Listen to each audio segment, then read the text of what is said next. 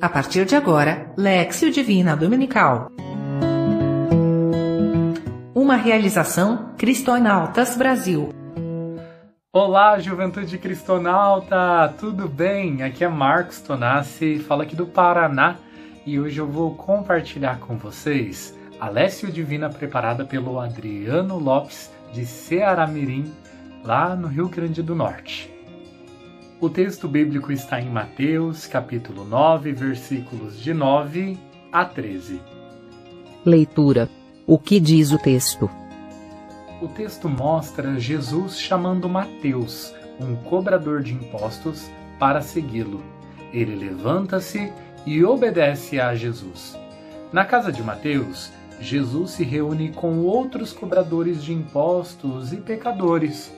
Os fariseus perguntam então aos discípulos por que ele, por que Jesus faz isso.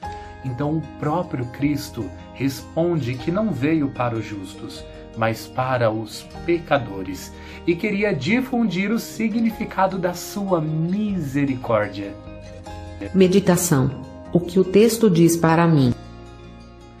Temos a coragem de chamar os marginalizados para também eles serem igreja conosco? Muitas vezes falta só o convite e o acolhimento.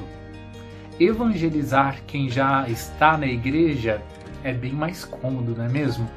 O que temos feito para chegar às periferias geográficas e existenciais, conforme nos orienta o Papa Francisco?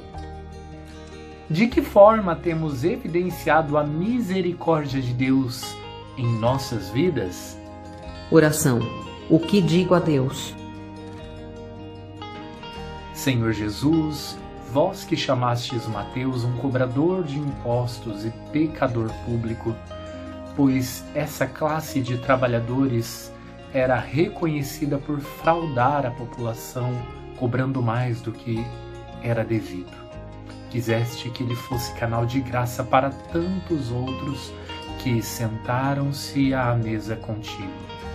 Desperta em nós essa coragem de ir ao encontro daqueles que mais necessitam de nosso apoio e auxílio para te encontrar. Não nos deixai temer as dificuldades que nos serão apresentadas, mas fazemos firmes na fé para seguir aquilo que é da tua vontade. Relembremos a cada instante a necessidade de sermos misericordiosos, inicialmente a todos aqueles que nos são mais próximos e que essa prática se estenda para que se torne um hábito em nossa vida. Amém. A contemplação. Como interiorizo a mensagem? Versículo 13 eu não vim para chamar os justos, mas os pecadores. Ação. Com o que me comprometo?